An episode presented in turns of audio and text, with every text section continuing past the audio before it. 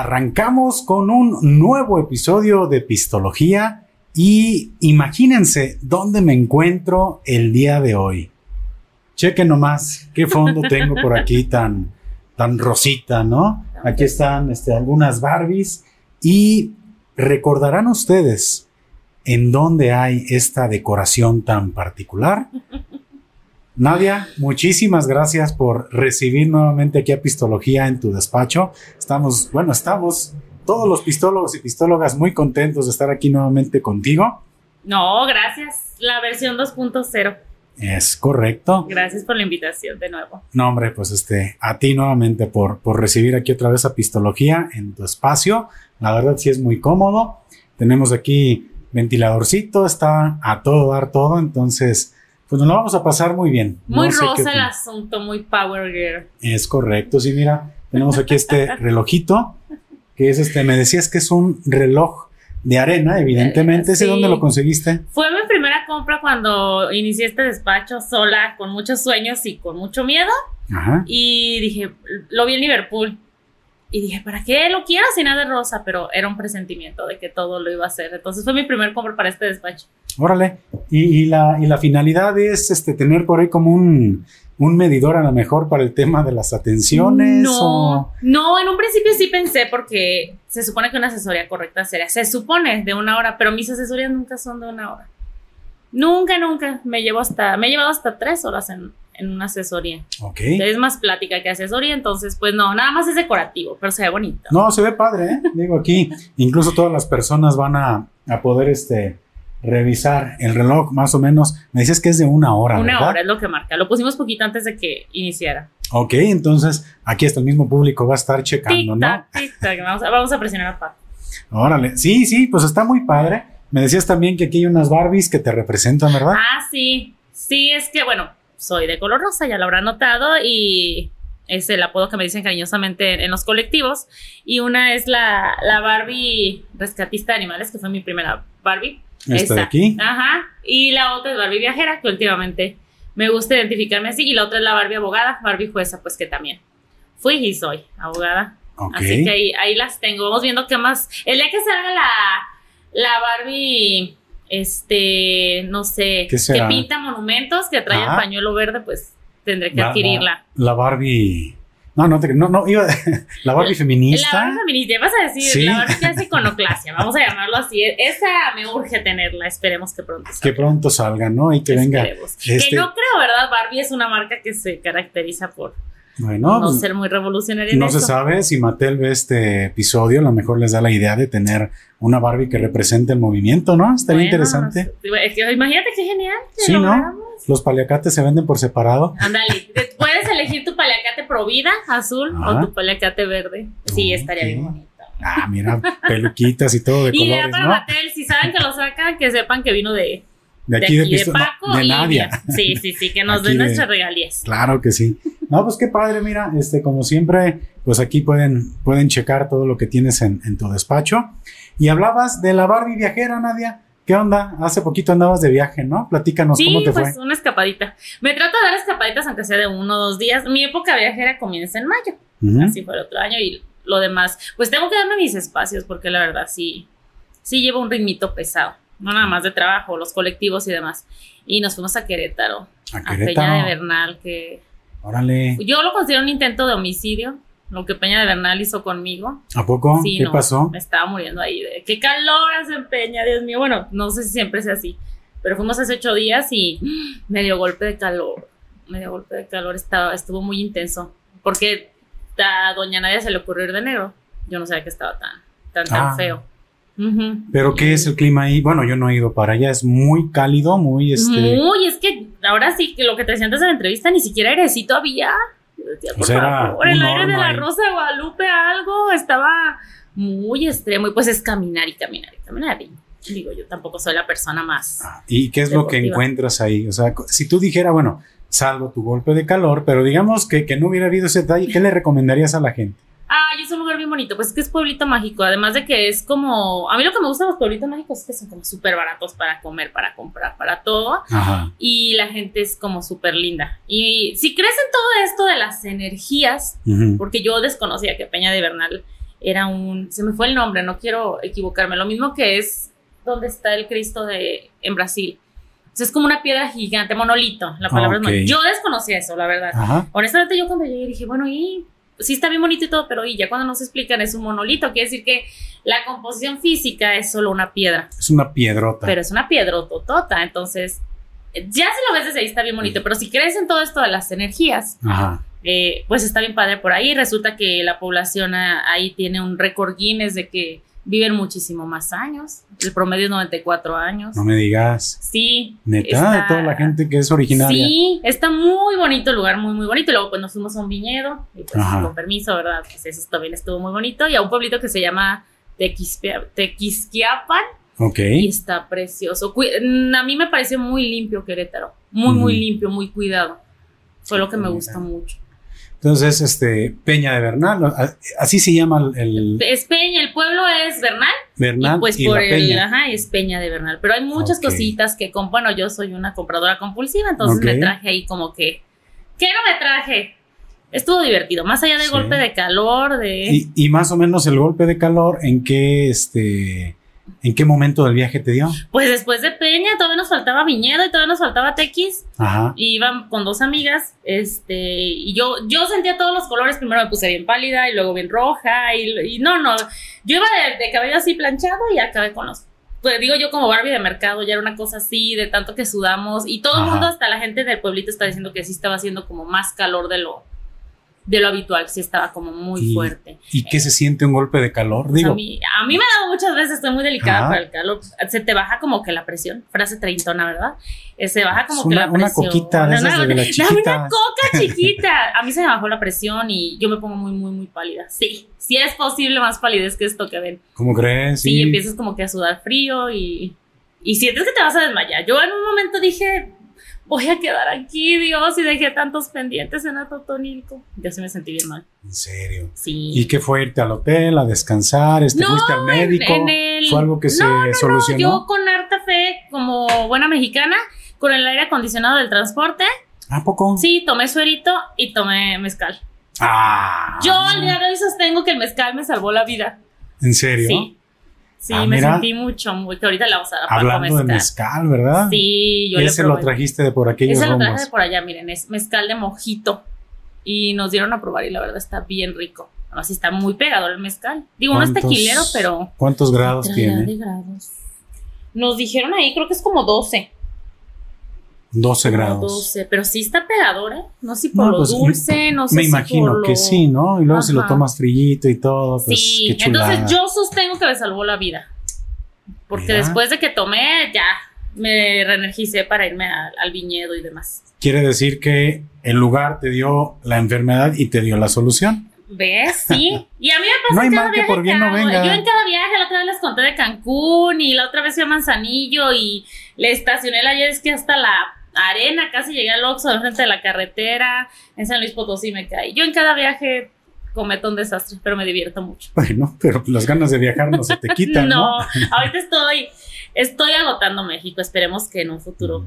ya más lejanamente le vamos a dar una escala. Muy bien, pues. ¿Lo vas a probar? Tendremos que probarlo, ¿cómo no? Se supone que es en caballito, déjenles digo, pero este no alcanzamos a enfriarlo.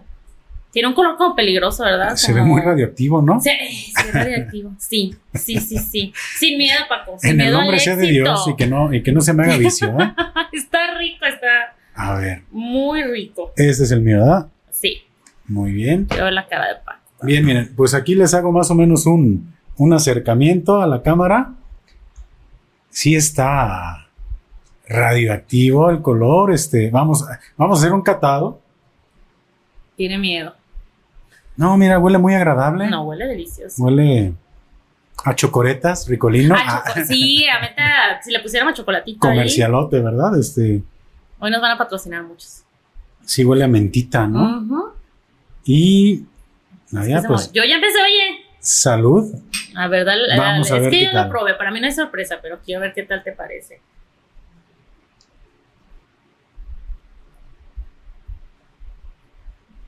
Está haciendo todo un... Está muy rico. Está muy rico, a mí se me hace muy agradable. Mezcal. Mezcal. De mojito de mezcal. Sabor, sí, es, es mezcal sabor mojito. Nada más a mí se hace como muy como el vodka, ¿sabes? Como que te confías por el sabor agradable y que no te sabe tanto y ¡fum! No es que esté muy agradable el sabor, está muy rico, como ¿eh? Suavecito. Y así rebajadito con el es con que el como hielo. se nos derritió el hielito. Pues es que está mejor. Pero, a mí me encantó, ¿eh? Pues veamos a ver si, si a medio episodio no empezamos a hablar este sí, barbaridades. Si ya Paco se nos pone muy este, intransigente. Terco, muy intransigente, pues ya sabemos que, que, le hizo mucho el mezcal. A mí me gustó mucho. Vayan a Querétaro. Vayan a todos los pueblitos mágicos de, de México. Luego no valoramos lo que, lo que tenemos. Está muy rico, Nadia. Me gustó vamos mucho, ¿eh? Vamos a embriagar a Paco con, con mezcal. No, ya de vamos. ser muy fea la cruda de mezcal, supongo yo. Yo creo que sí. Por ¿no? lo dulcito, ¿no? Yo, híjole, es que sí, sí suena que te has de poner una fiestota con esto así rápido. Sí, sí, este, como muy elevado, como muy relax. Y que te has de poner también bien contento y a decir un pachangón, pero sí creo que al día siguiente te va a cobrar, ¿eh? Sí, sea, te digo, tipo vodka, ¿no? No sé si te has emborrachado con vodka. Sí, Que da el aire. O sea, es engañoso. Estás, oye, pues esto ni se siente y palos, sales Sí, al, sí, al aire y vas a para ver ahorita cómo se nos pone medio episodio. No, no, todo, todo en orden, digo, ya está uno, ya está uno muy curtido, no te preocupes. No cualquier cosa nos espanta. y pues así estuvo, así estuvo la historia de cómo el mezcal me salvó la vida. No, genial. ¿Y cuántos días duró tu viaje? ¿Un día? No, otros no me muero. No me digas, Sí, yo cuando voy a esos lugares es como un día rápido. Entonces, vámonos, este, Toda la noche y tú duras todo el día y... Pero sí me tomé el día siguiente de trabajo, porque patrona, ¿verdad? Sí, Ajá. sí no lo tomamos porque se fue sí, en domingo el viaje. Sí. Entonces, ¿a cuánto tiempo está de aquí? Digo, para Pues, quien esté interesado. Hicimos de que cuatro o cinco horas. Cuatro o cinco horas. Sí. Oye, es que Está está- muy agradable el camino, ¿eh? Sí, pero pues ya digo, para un viaje larguito un día, pues sí está pesado. Yo si ¿no? volviera a ir, sí me quedaba a dormir. Al menos una noche. Vale la pena, está muy está la comida muy rica, muy tradicional. Me dieron gorditas negras. ¿Ah, sí? Yo nunca he visto masa negra y yo estaba en shock. Sí, es, es un sabor raro. Ya después investigué que es como lo más tradicional de ahí. Ok, de maíz este oscuro, De me maíz imagino. oscuro, sí. Está, está curioso, nunca. Entonces, nunca prácticamente fue llegar, caminar, golpe de calor, pilas Traté arriba. hacer mi show allá, Y disfrutaste. viñedo. Y sí, pero estuvo muy genial. Ya Eh, después vienen viajes más largos. ¿Le recomiendas a la gente el viaje, la sí, experiencia? yo cada lugar que he conocido de México se lo recomiendo. También de San Luis Potosí quedé enamorada de la Huasteca. Ajá. Este, ahora fue acá, me voy a ir a Puebla próximamente. Ah, con los tenemos- pipopes en ¿qué Puebla. son? Creo que sí les dicen, ¿no? A ver si no estoy diciendo una barbaridad. Voy a decir una vulgaridad, pero yo nomás conozco Puebla por el camote, o sea, perdona. Perdón. El Yo es por lo que ubico Puebla, pero dicen que se come muy rico, que está muy rico el clima también. Eh, bueno, yo nunca he probado el clima. Ay, mal chiste. Ah, ah. Estuvo, Bueno, estuvo bonito. tenía- estuvo, tenía que- sí, muy- fue muy bonito, blanco fue bonito, muy blanco, sí. Mira, allá en Puebla hay lo que, para que busques, le dicen las semitas, si no me equivoco. Oh. Y es así como un tipo de, pues como tortitas, así, pues como de un pan blandito, muy rico, ¿eh? Pero Fue es que- dulce, ¿verdad? Es como. Pues no, es salado. Sí, sí, sí, es, es este, son como unas tortitas. Yo, puedo- bueno, aquí las conocemos como tortitas, como lonchecitos, pero las semitas, este, yo he sabido que son muy buenas y la, la gastronomía Es lo que sé que es. dicen que está chido, ¿eh? Pues yo digo que cada lugar en México tiene cosas súper interesantes. Este, si nos pusiéramos a, a ir a cada pueblito, quedaríamos fascinados. Sí, mira, ya está saliendo hasta de turismo este, este podcast, Eh. Esto me siento yo que me contrate a alguien, que me contrate Claro, de, ¿no? De los osos que hago en mis viajes. México. De- sí, oye, de, de mis osos que hago en cada viaje, porque en cada viaje me pasa algo. Lo bueno es que traes algo que platicar de cada viaje. Eso es sí, lo en mi casa ya nada me dicen, ay, nadie, a ver con qué llegas hoy, porque sí, llego lesionada, llego.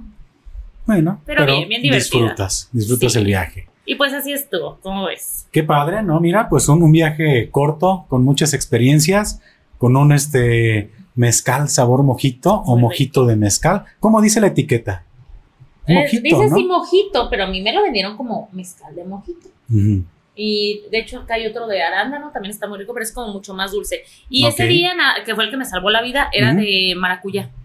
Órale. Ya no tenían para venta, y no, no ahora sí que me puse yo a regatear. Ajá. regateé.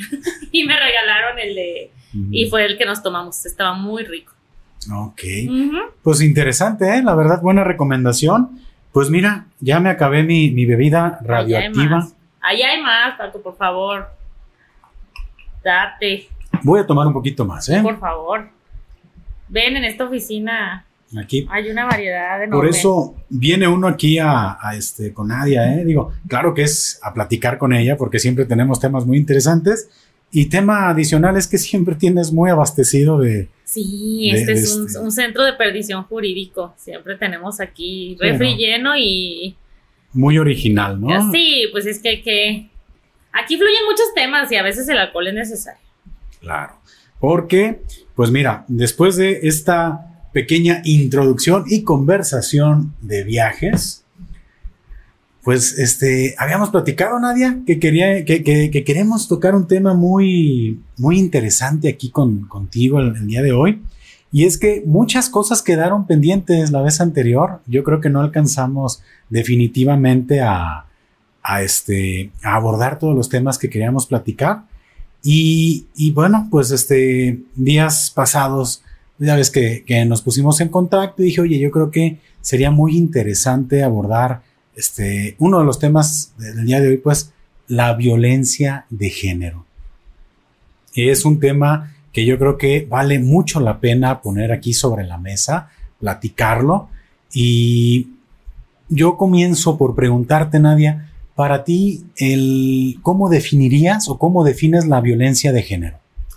La violencia de género es voy a sonar repetitiva antes de, explicarlo a profundidad. La violencia de género es la que se ejerce precisamente en razón del género. Es decir, si no fuera en esa razón, no tendría esta clasificación especial. ¿Qué es violencia de género? La violencia machista que ejerces en contra de una mujer. La violencia que ejerces, que la otra vez fue un tema que nos faltó, en contra de las diversidades, de las personas de la comunidad LGBTT más ¿Por qué es hacia ellos? Porque lo estás ejerciendo en razón de sus preferencias, en razón de sus identidades. Entonces en las mujeres es en, razón de, un sistema machista, de un sistema patriarcal. Por eso tiene esta clasificación especial, porque yo sé que la gran discusión es, pero los hombres también, pero las violencias sí, pero esta se ejerce en razón de. Hay un trasfondo machista. Ok. Es decir, tú y yo vamos caminando por la calle y nos asaltan a los dos, ¿ok? Y a ti te asaltan, claro que te violentan, es, una violencia patrimonial, es una, es una violencia física, si, si te golpean y demás. Pero a mí me violan. Ok. ¿Cuál es el trasfondo de eso? El machismo, la, la supremacía heteropatriarcal. Ok. Entonces, por eso es violencia de género, porque se ejerce en base a un sistema machista, a tradiciones, a normas. Por eso es violencia de género. Y la violencia de género también puede ser, eh, también la ejercen las mujeres hacia los hombres, me imagino, por, por, este, por definición o no. No. Ah, o sea, la, violencia de género no. o sea, ¿la mujer no puede ejercer violencia de género al hombre? Sí se podría, pero te voy a ser muy honesta. La, clasificación nació por el, por este movimiento feminista, por, por el movimiento también LGBT Ajá no existía. Oye, está padre que le, le, hayan puesto más, ¿no? No, cada vez, no, es que cada letra tiene su significado, créame, yo me he estado deconstruyendo mucho y, cada letra. Desde que yo escuché el término, digo, porque va a ser también otro tema del que se va a hablar, yo comencé, creo, yo me quedé en que en LGBT, LGBTQ. Ajá. Creo que ahí es donde... No, ya vamos en LGBTTT y Q más, porque pues, se van a estar agregando. Este, sí, cada una tiene su razón de ser, créame, no, no está inventada. Y no nombrarla es invisibilizarla. Entonces, estaría raro una. Bueno, yo, por ejemplo, si yo cometo un acto tal cual de violencia, de discriminación hacia un caballero cis hetero, por ejemplo tú, y tal cual lo cometo. Te voy a golpear, Paco, y te estoy golpeando porque eres hombre, me caen gordos los hombres, sí, sería una violencia de género, pero seamos muy honestos, ¿cuántos casos de violencia se dan así? Pues bueno, obviamente las estadísticas este, son muy claras. La violencia de género es en mayor porcentaje hacia la mujer. Así es, entonces... Pero, pero yo creo que también... Puede, pero la realidad es que surgió. victimizarme un poco. Sí, sí, por, por favor, este es tu espacio. Gracias, gracias. Es que, ay, sí, yo, yo sufro. No, yo sufro. No, pero es este, es que es muy interesante el término. Yo estuve por ahí revisando algo, algún material y se me hizo bien, bien interesante, pues a lo mejor ahorita que estábamos platicando, que me comentabas el, extremo, ¿no? De la violencia, ya cuando ejerces esa violencia física contra la persona, ya cuando, este, pues ya la integridad personal ya la, vulneras, este, pero realmente la violencia de género también, este, se configura desde detalles muy pequeños, lo verbal, este, yo, fíjate, es que la, otra vez que platicábamos de, del tema de, del acoso, yo, yo te preguntaba, oye, pero, pero es que en qué momento comienza a hacer acoso, ¿no? Y, revisando esa información me encontré con un término que yo no tenía este, en el radar. Y era el, término de acecho.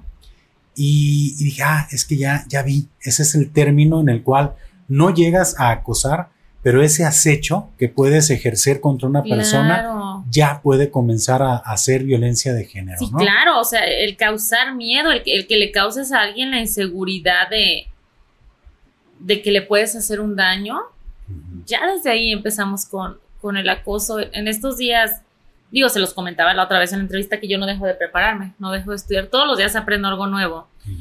Y y a lo mejor empezaremos a entender un poquito más las violencias de género, nombrando nuestros privilegios. Déjenles digo que no puede haber empatía desde el privilegio. ¿A qué me refiero? Yo basaba mucho mis activismos, por ejemplo, y me refiero a la parte feminista, porque feminista, pero porque soy mujer, ¿no? En este hecho de a mí me han hecho, a mí me ha pasado. No funciona así.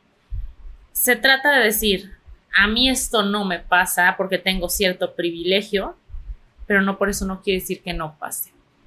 No sé si me explico.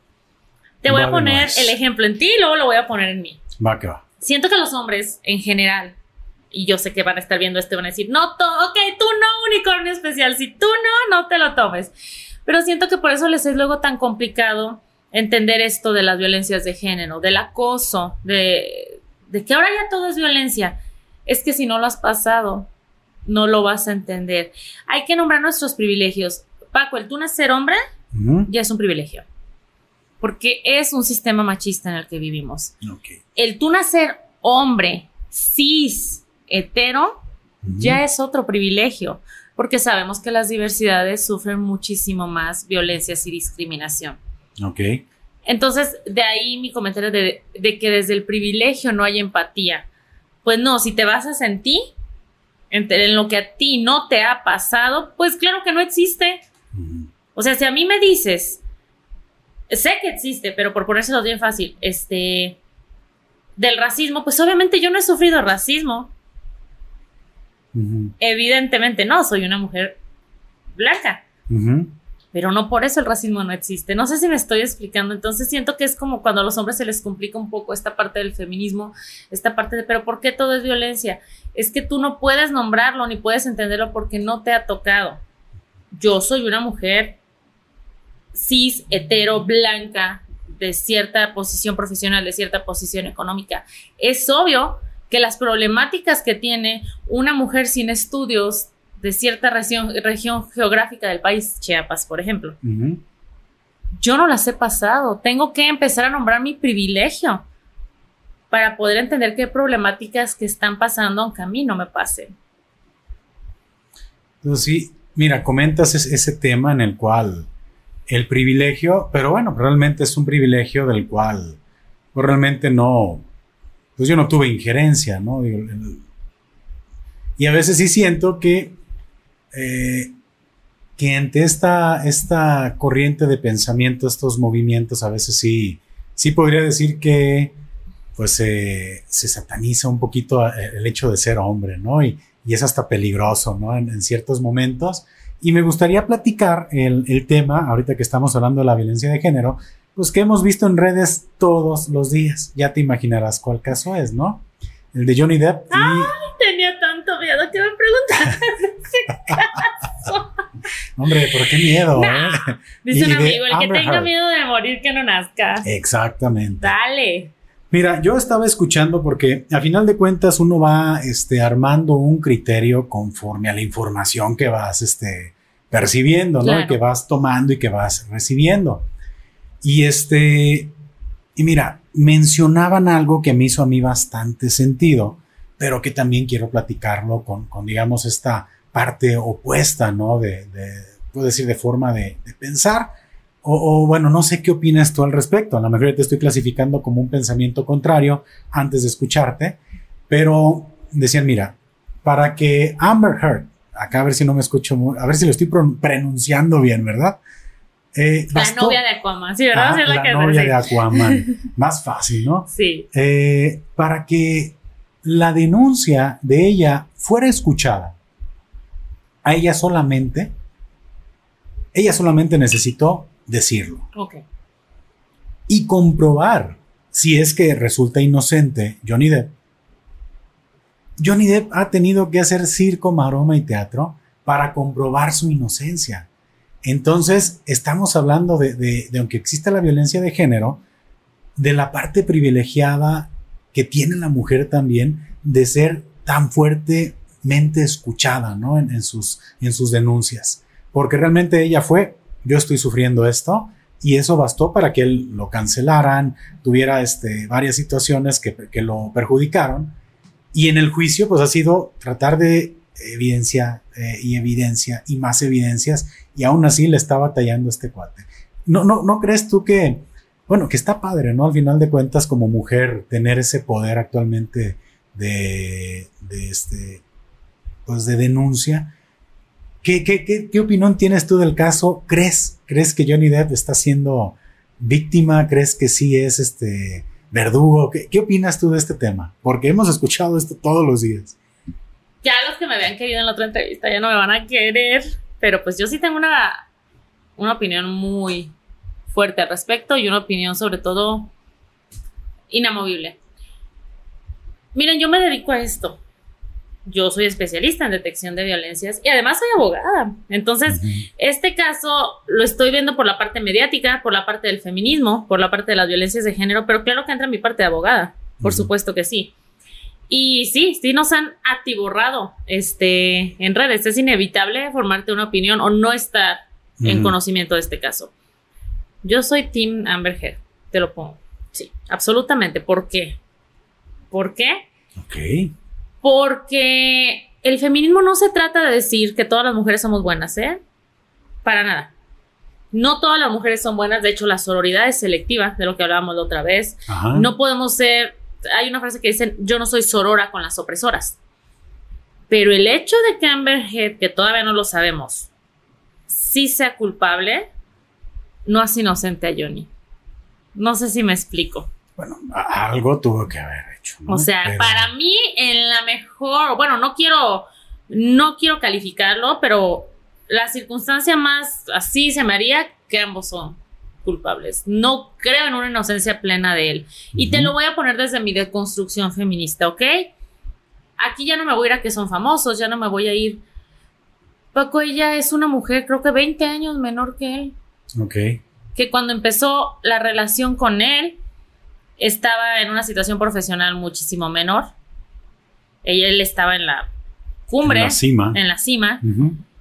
Quien sabemos de ciclos de violencia, quien sabemos de supremacía, quien sabemos de cómo se ejerce el poder, eh, el machismo, ya desde ahí había una desventaja. Ojo, no estoy justificando si ella fue violenta o mentirosa, que es lo que está a juego aquí. Pero ahorita tú comentabas, ella lo acusó y le generó muchas cosas, pero le creyeron. Yo no vi, yo no vi eh, la, lo mediático que estoy viendo ahorita con él. ¿eh? O sea, yo ahorita veo TikToks, memes, gente apoyándolo afuera del juzgado. A ella la apoyaron las feministas y por eso se hizo tan fuerte. A él lo está apoyando el mundo entero. Hombres, mujeres, las que están enamoradas de él que porque está guapo. Este, los que aman sus películas. De hecho, a mí me preocupa mucho eh, el hecho de que ya porque es un buen actor, o, en el caso de las mujeres porque es guapo, ya es inocente. Creo que no estamos siendo objetivos. Insisto, no le estoy quitando culpa a ella si es que resultara. O sea, ambos son inocentes hasta que se pruebe lo contrario, ¿no? En un, en un justo sistema penal. Pero el hecho de que ella sí sea culpable de algo de lo que se le acusa no le quita culpabilidad a él. Ahí, al menos hasta lo que yo he visto, había una relación violenta de parte de ambos. Al menos hasta lo que yo he visto. Te aseguro que saliendo este juicio, gane o pierda, él va a salir como un dios. Y lo estás viendo con toda esta situación mediática y todas estas redes de apoyo. Y ella, te lo apuesto y te lo firmo. O sea, si, si gana, pierde. Él no va a perder. Eh, por ejemplo, esta Amber, si gana, pierde. O sea, si sale. Ella ya perdió porque se puso con alguien económica, social, por donde le veas más alto que ella. Entonces, independientemente de si todo lo que la acusó es cierto o no, ya el mundo ya, ya la está juzgando porque se atrevió, porque sabemos que hay gente que está diciendo, te atreviste a juzgar al mejor actor de... Es irrelevante. A mí me preocupa eso en las violencias. Podemos hablar de este caso, pero te lo puedo apartar. Hay que acordarnos que mi violentador puede ser el mejor amigo de otra mujer es lo que hay que entender de las violencias, que luego es la parte que brinca mucho en, este activismo feminista de mi papá sería incapaz, es el mejor papá del mundo, es el mejor novio del mundo. Yo, en este nivel de deconstrucción que tengo, te digo, yo ni por mi familia meto las manos. Porque un hombre que es buenísimo conmigo pudo no haberlo sido con alguien de las mías. Y yo sé que suena drástico, yo sé que suena pero de eso se tratan los activismos, o al menos yo he sido mi activismo. Sería muy hipócrita si tuviera una... Pues yo es que yo sí soy feminista radical, te lo digo. Entonces tú apoyas a Amber solamente por el hecho de ser mujer. No. La apoyo porque por su situación de, de diferencia de edad con él, cuando su relación y todo, sé que esa mujer estuvo en un ciclo de violencia. Que probablemente también la perpetuó ella, claro que sí. ¿Y si hubiera sido el caso contrario? Yo no represento a un colectivo de hombres. Ok. Digo, es que por sí, eso sí, quería, sí, te entiendo tu pregunta, te entiendo tu pregunta, pero, pero ser, ya voy por el mezcal porque está fuerte el tema, pero ser activista se trata de tener posturas políticas. Habrá quien vea esta, esta entrevista y diga, qué drástica. No, porque yo no podría hacer lo que hago y estar a medias. Se me haría muy falso. Es lo que decíamos la otra vez con el tema animalista. O sea, no puedes decir una cosa y hacer otra. Sería incongruente. Yo puedo ser todo menos incongruente. Entonces, insisto, quizá no es inocente, pero el hecho de que no sea inocente no quiere decir que él sí lo sea al 100%. Yo creo lo que puedo ver que fue una relación muy violenta y muy tóxica. Claro que aquí ya entran situaciones de dinero, situaciones públicas, porque pues son una pareja mediática. Exacto. Entonces, esa es mi opinión al respecto. Yo sé que no, pero es que si era, mira, es que va de la mano con lo que estamos platicando y, pues es que para este momento, mira, seguramente este episodio va a salir, ¿qué será? En la primera semana de junio, probablemente. Ya va a estar el veredicto, ¿no? Ya, para este momento que están ustedes escuchando aquí el podcast o que lo están viendo, eh, vamos en que no sabemos cuál es el veredicto, apenas se va a dar probablemente para cuando ya salga el episodio ya lo hay. Pues vamos a ver qué pasa, ¿no? Y aparte, ¿sabes qué? Yo creo que sí nos sirve como experimento social.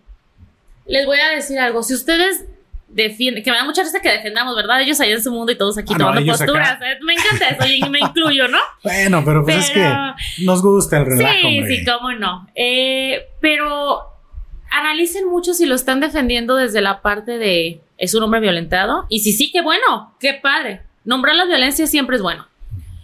Pero si lo están defendiendo desde el punto de vista de es un buen actor, sería incapaz, es que está bien guapo, sería incapaz, cuestionense eso, porque su vecina, su hermana, su hija, que ha habido violencias, va a dudar en decirles porque saben que ustedes van a defender a un violentador nada más por el hecho de que lo creen incapaz.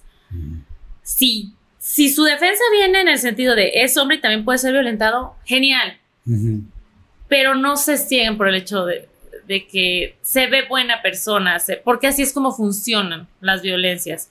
Hay gente que mete las manos al fuego por personas que no lo merecen. Digo, estoy ya apartándome de este caso. Ajá. Sí, digo, pues está siempre como el, pues el criterio, ¿no? Con el que puedes estar juzgando a una persona, la que, pues sí te puede hacer pensar, no, como él no es capaz, ¿no? Sí. O ella no es capaz de tal situación. Exacto. Y bueno, es que en, el tema de los ciclos de violencia, de la violencia de género, hubo, hubo un, un, tema del cual faltó profundizar un poquito más, que yo creo que es una de las eh, principales razones y los principales motivos por los que un matrimonio llega a, su fin, que es la violencia de género, la violencia. Y, y algo bien interesante es el divorcio, que, que fue así como que la vez pasada se tocó por encimita y pues a todas las personas que estén interesadas en terminar su relación y su matrimonio, pues bueno, busquen aquí a Nadia. Pero este, sí me gustaría en esta ocasión, Nadia, si, ves la posibilidad de, pues por así decir, ver el, el, paso a paso de un divorcio, ¿no? Digamos que este, alguien te llama y dice, oye, ¿sabes qué? estoy hasta la madre, me quiero divorciar de este cabrón. Así ah, sí, eh, usualmente sí la expresión. ¿Sí, sí, sí, sí, Ah, bueno, ahí está. Ya estoy harta de este cabrón. Ya no quiero vivir con él, me quiero divorciar, ¿no? ¿Qué, es este, digamos, el, el, protocolo a seguir en estos casos? ¿Cómo comienzas? ¿Qué se necesita para un divorcio? Este, ¿Cómo podrías decir, mira, esto comienza así, hasta, hasta puede durar tanto tiempo, así como si nos platicas la historia de un divorcio eh, pues exitoso, si es la, palabra, y también cuál es el porcentaje de arrepentidos o arrepentidas también. De, que ya no quieren. Eh, que ya cuando ya van a firmar, me prometió que va a cambiar. Sí. en, esta, en esta oficina somos pro divorcio, les debo decir que el 70% de mis asuntos son divorcios, custodias y pensiones. Pensé que también soy penalista. Este, Está, a mí no me gusta decir muy de moda, no me parece un término correcto. Ajá. Pero pues sí, se está presentando mucho y yo siento que es por todo este movimiento feminista, por toda esta parte de las violencias, por toda esta parte de... Antes de tocar el tema del divorcio per se, es que teníamos bien romantizadas las relaciones tóxicas. Y ojo, aquí ya no estoy hablando como feminista. Estoy hablando de hombres y mujeres. Esta expresión que a mí creo que ha arruinado más vidas que nada el échale ganas, el vamos a luchar por la relación, difiero absolutamente de esa frase. El échale ganas, o sea, es que no es una competencia de natación, no es un maratón, el amor tendría que fluir. Si ya nos vamos a esta parte de, amor romántico. El, el, échale ganas no es normal, no tendrías por qué luchar por algo que tiene que fluir solito, creo yo. Y, y, ahí yo no sé mamá, pero tú no vas a dejar mentir, Paco. O sea, el amor por tus hijos fluye solo. La, la ternura, la comprensión, el todo que les da los cuidados, pues nacen del amor. Sí, sí, claro. Entonces, para mí una relación de pareja tendría que ser igual. Si ya la estás forzando, dicen por ahí que si tienes que forzarlo, no es de tu talla y te aplica para ropa, relaciones, amistades. Entonces, partiendo de ahí. No, no, pero en estos casos, ¿no crees que, que a veces sí podría ser un tema de, pues no sé, sol, tratar de, sol, como dices, si lo tienes que forzar no es tuyo, ¿no? no es de tu talla, completamente de acuerdo. Pero ¿no crees que hay como una oportunidad eh, o se puede tener una oportunidad con alguna terapia de pareja, este, como arreglar ciertas situaciones o crees que de plano ya cuando se rompe ya no hay vuelta atrás? Híjole, es que ah, ahí me tocas a mí un tema en el que soy súper estricta y súper... Ah, yo no creo en terapias de pareja. Ojo, yo no soy experta en eso, ¿eh? Yo lo mío es divorciar gente. no, no, no reconciliar. Y, no reconciliar. hoy una vez vino un cliente, bueno, una, una clienta y trajo a su, a su ex y, me dice, pues yo espero que estando aquí con usted, están ahí sentaditos donde estás tú, me dice, que ella reconsidere y pues de aquí salgamos reconciliados y muy bien. Y yo me acuerdo que volteé y le dije, no, señor, pues si yo me dedicara a reconciliar no sería tan buena en lo que hago. Dije, no, pues aquí no viene eso. Yo no sí, sí te buscaban para ver si, si Al principio sí, porque yo soy mediadora profesional. Este, y sí venían, cuando yo los citaba era para ver si lográbamos, que ahorita te lo digo, el divorcio por mutuo. Y ellos creían que venían como a, ándele, cambie. Y yo, sea, pues no, yo aparte de, imagínate, soy feminista, o sea, pues no. Entonces, ya meterme en la parte de si le das otra oportunidad o no, ya es meterme en un ámbito que no es el mío. Pero yo creo que depende mucho de tus límites. Creo que tienes que ser muy firme con tus propios límites. Cada ser humano sabemos hasta dónde permitimos. creo que el permitir que alguien transgreda lo que tú mismo te fijaste tiene que ser tu, tu medida para salir de ahí. Yo conozco parejas, porque las conozco, que la infidelidad no es lo peor que les puede pasar, que se las perdonan entre ellos. Y tienen toda esta idea de, bueno, yo soy la principal. Muy válido, ¿eh? Yo no sé quién para juzgar eso. La catedral y las sí, Ajá, o sea, cada quien. Pero si tú tienes tu propia regla, a lo mejor tú, lo peor que te podría hacer es no llegar a dormir, un día no llega a dormir, vaya, o sea, no sé si me explico, tú pones tu propia regla y, si dejas que transgredan eso como hombre o como mujer, ya valiste. Es bien importante serse leal a uno mismo. Entonces, yo siento y en la experiencia con mis clientecitas que la terapia de pareja solo alarga lo inevitable. O sea, ¿crees que al final pero, pero bueno, ¿qué, porcentaje de personas eh, o de mujeres te ha tocado a ti atender? Bueno, ¿también te buscan hombres para el tema de divorcio o tú definitivamente no has atendido un divorcio este, por, por este... Ahorita tengo dos clientes hombres. Sí. Tengo una cartera de clientas muy amplia. Gracias a Dios, pero, pero no, hombres, mira, para empezar, a mí me tienen que asegurar que no han cometido violencia, y eso está bien difícil. Si es por mutuos y es administrativo, adelante. Pero está complicado. En el tema del, sobre todo de las guardas y custodias y de alimentos no representa hombres. Ahí sí no. No puedo. Va contra lo que yo soy. Y van a decir, ¿por qué no? Pues porque soy mi propia jefa, yo decido. Porque yo quiero. Porque yo quiero. Este, en todo lo demás sí, hago muchas cosas, no nada más divorcio gente.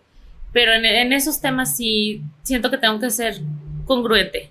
Okay. Entonces, pues el 95% de mis usuarias son mujeres en el tema familiar, en el tema de divorcios, custodias y pensiones.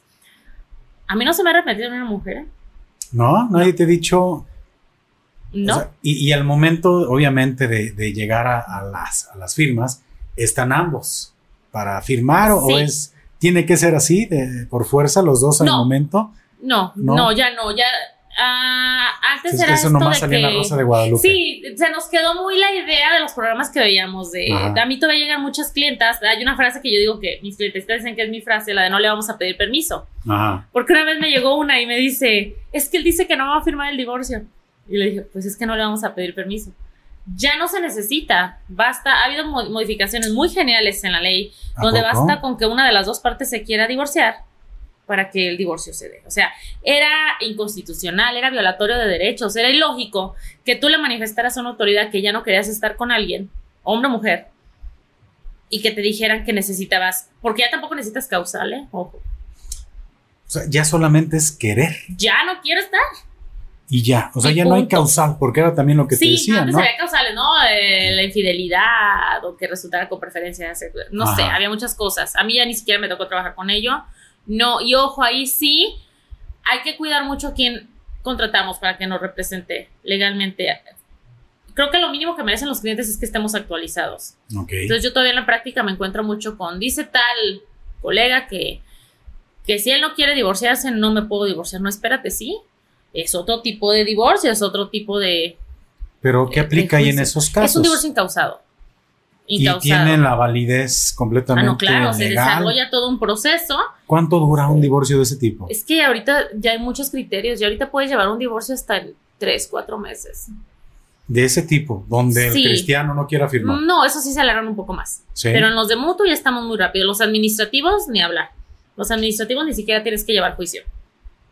Entonces llego ya y muere ya. Sí, sí, los dos están de acuerdo, no hay hijos menores de edad, liquidan bienes o no hay bienes a liquidar y el divorcio se hace en registro civil. ¿Y ya? Así, rápido, económico, sin dolor, este, fácil. Eh, eh, bueno, documentación me imagino que es la, tradicional, identificación, curso. Identificaciones, este, acta de, nacimiento de ambas, acta de matrimonio, si existen hijos, eh, eso en un juicio, pues. Varían, pero en general es así. Entonces, hay divorcios incausados, hay divorcios por mutuo acuerdo, que son los ideales. Ajá. Este, pero pues ya, ya no estamos en los tiempos en que él no me quiere firmar, en que ha habido muchas modificaciones a la ley. Y ahí sí, si están en un proceso así, exijan que estén actualizadas las personas que los están representando. Es lo mínimo que merecen. No cobramos barato los abogados y las abogadas. Ajá. Mm, se merecen que estemos actualizados y actualizadas. Entonces sí es, o sea, ya las amenazas, no te firmo, ya. No, ya la firma es lo de menos. Todavía le, le siguen dando mucha importancia a eso, ya no.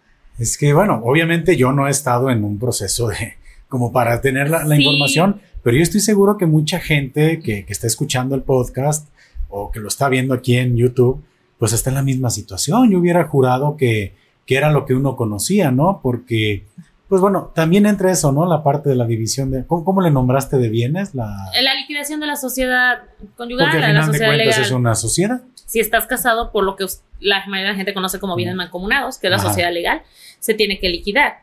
¿Y qué es lo que le toca a cada quien? Es la mitad de lo que hayas hecho durante el matrimonio, lo que hayan hecho juntos. Ojo, no entran herencias, no entran donaciones y no entran las situaciones ejidales, los predios ejidales. Eso no entra en las sociedades legales en la repartición.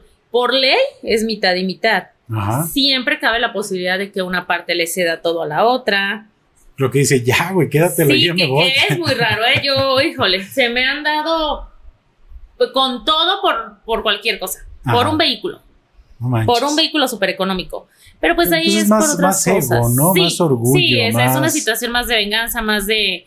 Pero ojo, ahí hay muchas reformas también. Ahorita te lo comentaba antes de la entrevista. Ajá. Antes la sociedad legal eso era lo que incluía y si te casabas por separación de bienes, pues ahora sí que ya se acabó y cada quien por su lado y bye. Ya no funciona tampoco así. Ya hay figuras donde existen pensiones compensatorias, indemnizaciones para ojalá y muchas mujeres estén viendo este capítulo de verdad, no saben cómo me interesa que se sepan protegidas en ese sentido. Sí, hombres, porque yo las defiendo a ellas, lo siento. Eh, las mujeres se dedicaban a la jornada del, hogar exclusivamente, que es trabajo, es trabajo no remunerado, pero es un trabajo muy pesado. Sí, 24/7. Sí, Entonces, ¿qué pasaba? Se separaban, estaban casados por separación de, bienes. Y, y oh, sorpresa, ya se quedaba sin nada. Cuando, vamos a nombrarlo como es, caballeros, no se podría tener un éxito profesional si la mujer no estuviera cuidando a los hijos y el hogar. Sí, sin duda. Entonces ya existen estas figuras de pensión compensatoria, de indemnización, donde tú tienes que procurarle a esa ex esposa la capacidad de vida que tuvo mientras estuvo contigo hasta que la alcance. Pero eso ¿De por vida o qué onda? No, eh, es toda una situación. De hecho, en, Jalisco todavía no está tal cual en la ley. Es, es una situación de amparo. Eh, es como una liquidación de un trabajo, ¿sabes? Digamos. Es tanto, págame. Se puede manejar de las dos formas, por eso es indemnización o pensión compensatoria. Cuando se agota, cuando el juzgador, si ellos no se ponen de acuerdo, considera que ya se alcanzó este nivel de vida que tuvo cuando estuvo con él. A mí se me hace muy justo a mí se me hace absolutamente justo porque estamos hablando que hay mujeres que no se desarrollaron profesional o laboralmente por dedicarse a la labor del hogar. Sí, sin duda. Yo estoy completamente de acuerdo. O sorpresa, nada. Entonces, y a todo esto se lo debemos al feminismo. E, en este caso, el, por ejemplo, cuando hay hijos, porque mencionabas, hay hijos menores de edad, ¿cuál es la diferencia en un proceso entre un matrimonio con hijos menores y con hijos mayores de edad. Todo. De hecho, pues lo que nos sigue alargando los juicios. Cuando son mayores de edad, ya no. Pues ahora sí que ya no. ahora sí que ya no. Hay ciertos criterios. Hay ciertos criterios donde en lo que acaban su, sus estudios profesionales o inclusive si tenemos situación de discapacidades, por ejemplo. Pero eh, por regla general es hasta los 18. Y eso es lo que luego alarga mucho los juicios. Eh, esta parte es bien importante. Los divorcios no alargan, los divorcios se van a dar. Eso no es lo que está en discusión. Yo siempre les digo, tu divorcio se va a dar. Lo que entretiene un poco los juicios, o mucho, es la situación de la pensión y de las custodias, o de la patria potestad. Ah, es que también ese es un tema bien complicado. No, no hay nuevos criterios, ¿eh? El tema del divorcio da para muchísimo. No, es que es un tema amplísimo. ¿Cuáles son los criterios, eh? Los criterios para la patria potestad. Híjoles, es Digo, por lo general siempre, pues son, este, pues las mujeres, ¿no? Las que llevan a, sí, sí, se quedan. Tú estás hablando de la custodia, son términos bien diferentes. Ah, ah, por favor, Nadia, este, para, para este tema que ignora uno, sí. adelante. Eh, bueno, la custodia es la tenencia. Ahora sí que, que el que uno de los papás tenga la custodia, el papá o la mamá. Ok. No quiere decir que el otro no tenga derecho a visitas, por ejemplo. O sea, Eso no tiene nada que ver. La custodia. De hecho, pues. Los niños conmigo. Ajá. De hecho, y así como estabas diciendo ahorita de que los caballeros están en desventaja, déjenles digo que hubo una modificación hace meses donde... Por, porque ya te anticipaste. No, no, claro que sí, no, pues estoy muy actualizada. Eh, la Suprema Corte manifiesta que era una situación de desigualdad el que los menores de 7 años, por regla general, se quedaran con sus mamás en, en, esta situación, que conservaran la custodia. Entonces ya no, ya no es en automático que se quedan con la mamá, se toma en cuenta varios criterios para decidir si es el papá o la mamá, porque van a desigualdad en eso. Para que vean, caballeros, que no todo es en su contra. Entonces la custodia es eso. Usualmente la conserva la mamá porque, porque sobre todo a cierta edad, pues estamos hablando, no sé, en el caso lo ves como de amamantar, cosas así. No, pues, y, seamos realistas, digo, yo creo que, que, al final es un tema de, de ego, a lo mejor, de, de poder, el quedarse con, con los hijos. Este. Pero sí, sí, sí podría decir que salvo casos muy particulares, yo creo que quien está más capacitado y pues, para esa labor. A lo mejor es un, comentario machista, ¿no? No, no, pero sí tienes un punto. Pero la verdad, sí, sí creo que quien tiene esa mayor sensibilidad y capacidad y habilidades, pues es la mamá. Sí, o sea, hay, excepciones, pero para que fingimos esta parte de mandarlos a la escuela, ¿no? Y todo eso, ¿quién le corresponde usualmente? Sí, sí, claro. La mamá, aún teniendo ella doble jornada, aún trabajando. Entonces, esa es la parte de la custodia. La custodia no quita derecho a visitas, no, nada de eso, ¿ok? La patria potestad son los derechos que tienes como papá o como mamá. Es una situación muy diferente. Si tú pierdes la patria potestad, si un juez te la quita. Que, es que también va de la mano con la custodia. O sea, son, como. O sea, cuando pierdes la patria, potestad. Si pierdes patria potestad, pierdes custodia. O sea, de Absolutamente, plano, sí, sí, sí. No te puedes acercar. No, no, y ahí tienes que reunir, hay ciertas condiciones que se tienen que reunir para perderla. Por ejemplo, una de las cosas más nuevas que hay al respecto es esta parte de la omisión en, los alimentos. El no dar pensión ya te hace candidato a perder la patria potestad, cosa que antes no pasaba. ¿Cómo se calcula la pensión? Uh, es bien relativo. Es en base a un sueldo, es en base a cada estado. Cada estado tiene como un criterio, a la cantidad de hijos, a la capacidad económica de quien la otorga. Son mil cosas. Y si no, siempre los convenios son la parte más buena. Yo siempre les digo a todos, si puedes evitar el juicio, evítalo. Si puedes hacerlo por mutuo, hazlo. O sea, a final de cuentas, ustedes como pareja ya están separados, pero van a ser papás en común, papá y mamá de ese niño, de esos niños toda la vida. Ok. Entonces, pero sí ese tema de las pensiones era algo que brincaba mucho, porque lo peor que podía pasar era, pues no te doy ya, y luego un tiempo ya, pues ya te podemos embargar por no dar pensión. Pero ¿qué crees? Que ahorita ya puedes ir a la cárcel por no dar pensión y perder la patria potestad. Aparte, o sea, ya. Y perder la patria potestad es todos los derechos sobre. Todos los derechos más no las obligaciones. Hay que entender bien claro derechos y obligaciones. Tú puedes perder la patria derechos pierdes? Pues el verlo. Principalmente el decidir sobre él. Ok. es, eso es lo principal. Entonces, híjole, me parece muy delicado que por no cumplir con tu obligación te pierdas de esa oportunidad. ¿De qué otra forma se puede perder? Por cometer un delito contra el menor. Digo, te estoy hablando de situaciones muy fuertes, violaciones, este, eh, violencias de otro tipo. Entonces, hay que entender que puedes también por omisión, por descuidar a ese niño que necesitaba una atención médica y no se la diste. Hay varias circunstancias por las que se puede perder la patria potestad. Pero a mí sí me parece muy importante que sepan, porque es, ay, eso es el tema de todos los días. Yo ese tema, al menos uno por día veo.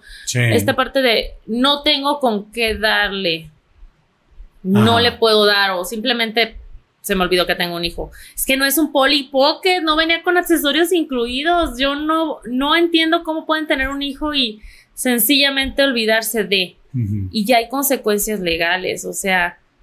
Y ojo, tú puedes acabar en la cárcel y aún así tu, tu obligación subsiste, ¿eh? o sea, pierdes la patria potestad, pero tú tienes que. Y es retroactivo. Esa es otra. Ok. Se te va acumulando. O sea, no es de que ya este, dejé dos meses, este, no, debes, papá. No, la pensión es retroactiva. Oye, ¿y la pensión es exclusiva del hombre? No. ¿O también este, puede ser la mujer quien, quien dé esa pensión? No, no, no. La pensión la otorga la parte que no tiene la custodia, la tenencia del menor. ¿Por qué? Porque los menores, el menor, pues están la mayoría del tiempo con, con la persona que, ah con la que se quedó la custodia. Entonces quiere decir, mira, ya a lo mejor me estoy Este, Le voy a cobrar asesoría. Ah, sí, ¿no? Es que. Oye, va a decir, ¿y por qué tan interesado en saber tanto, verdad, Ay, Paco? Paco, esto me preocupa, no. No, este, yo creo que. Ok, es que es muy interesante. Vamos a poner un caso en el cual la custodia la conserva la parte este, que a lo mejor en su momento sacaba económicamente adelante esa familia. Ok. Digamos que se queda con la custodia el papá, que era el que trabajaba y el que proporcionaba. En ese caso, la mujer, que es la que no tiene la custodia, ¿debería de dar pensión? claro. Caramba. Sí, por supuesto.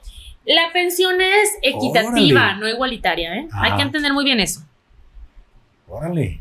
Bueno, pero para que eso ocurra, para que el hombre se quede con la custodia, es más complicado. Es más complicado, sí pasa.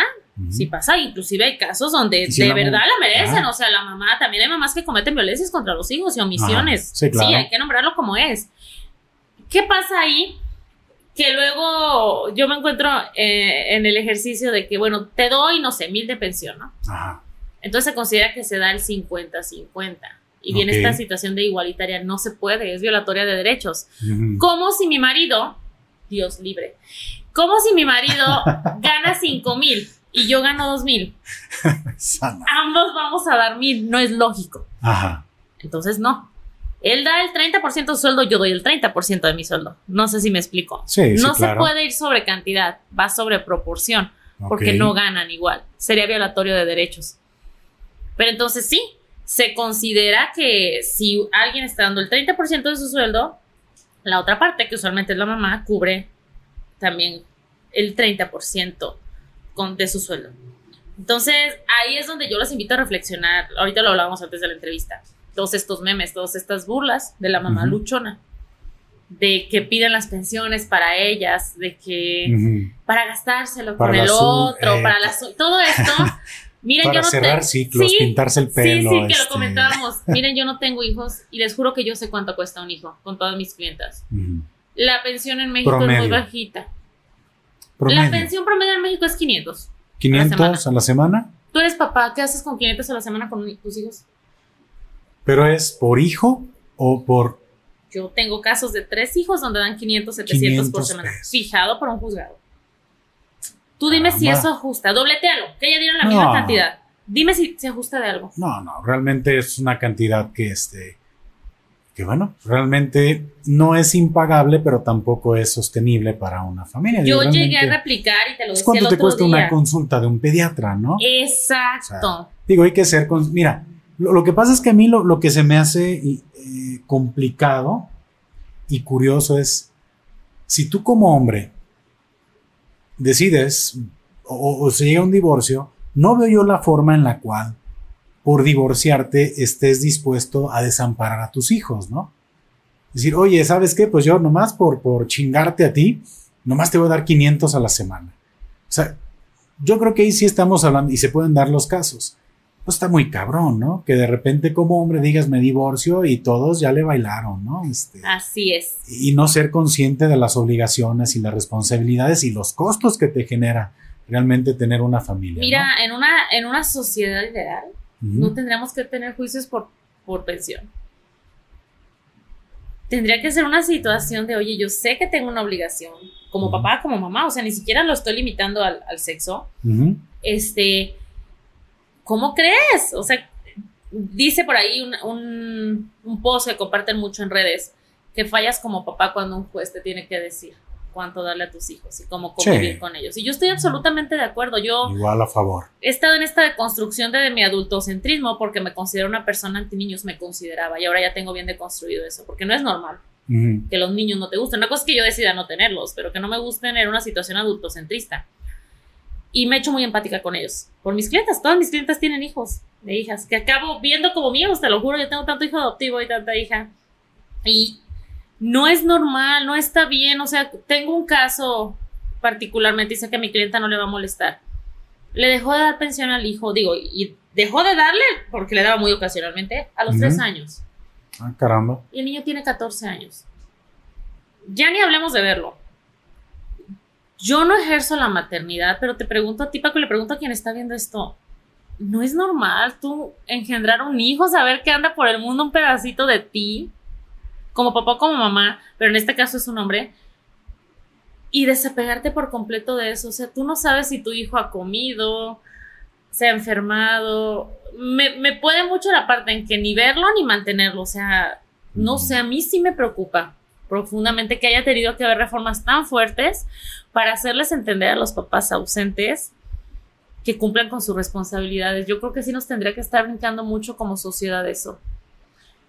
Pues sí es muy, muy complicado, ¿no? Muy delicado toda esta, esta situación. Y pues en general, tú me podrías decir que los procesos de divorcio que, que tú llevas, pues todos terminan tal cual en el proceso. Ya, o sea, terminan en el divorcio. ah, no, sí, los divorcios acaban en ello. Eso no está discusión. No se te arrepienten. Tú, tú tienes un, este, ahora sí, un, un récord de, de 10 a 10. Yo he tenido tres arrepentimientos en este despacho y han sido de hombres. ¿A poco? Sí. Nos pandeamos más bien nosotros. Sí. Mira, yo te voy a decir algo y esto ya es desde. Porque yo les digo que más que abogada soy su terapeuta a mis mm. clientecitas. Cuando una mujer te pide el divorcio, esa mujer ya se fue hace mucho tiempo. Ah, caramba. Cuando las mujeres nos vamos físicamente, nos fuimos desde hace mucho. No sé si me explico. Por eso yo veo que no se arrepienten. Ya las mujeres que llegan y se me sientan aquí ya es como, ya. Hasta aquí. Ya, o sea, ya. Y porque dieron mil oportunidades. Y en este caso, ¿paga el divorcio quien lo solicitó o también ahí es este michas o cómo, cómo está el tema? Eh, lo paga quien, quien lo solicita. Ok. Eh, no es de que ahora me quiero divorciar y aparte te va la cuenta. No, no, porque, por ejemplo, un mutuo lo podrían pagar entre los dos. Ajá. Pero hay mucho machismo. Yo te lo digo, yo en mi práctica me encuentro con cómo una mujer me va a representar. ¿Cómo ella va a ser mi abogado? Aunque sea por mutuo. Ah, pues paga tu abogado. Yo encantada de trabajar con otro abogado, yo soy muy negociadora. Entonces, a mí me pagan mis clientes, por ejemplo.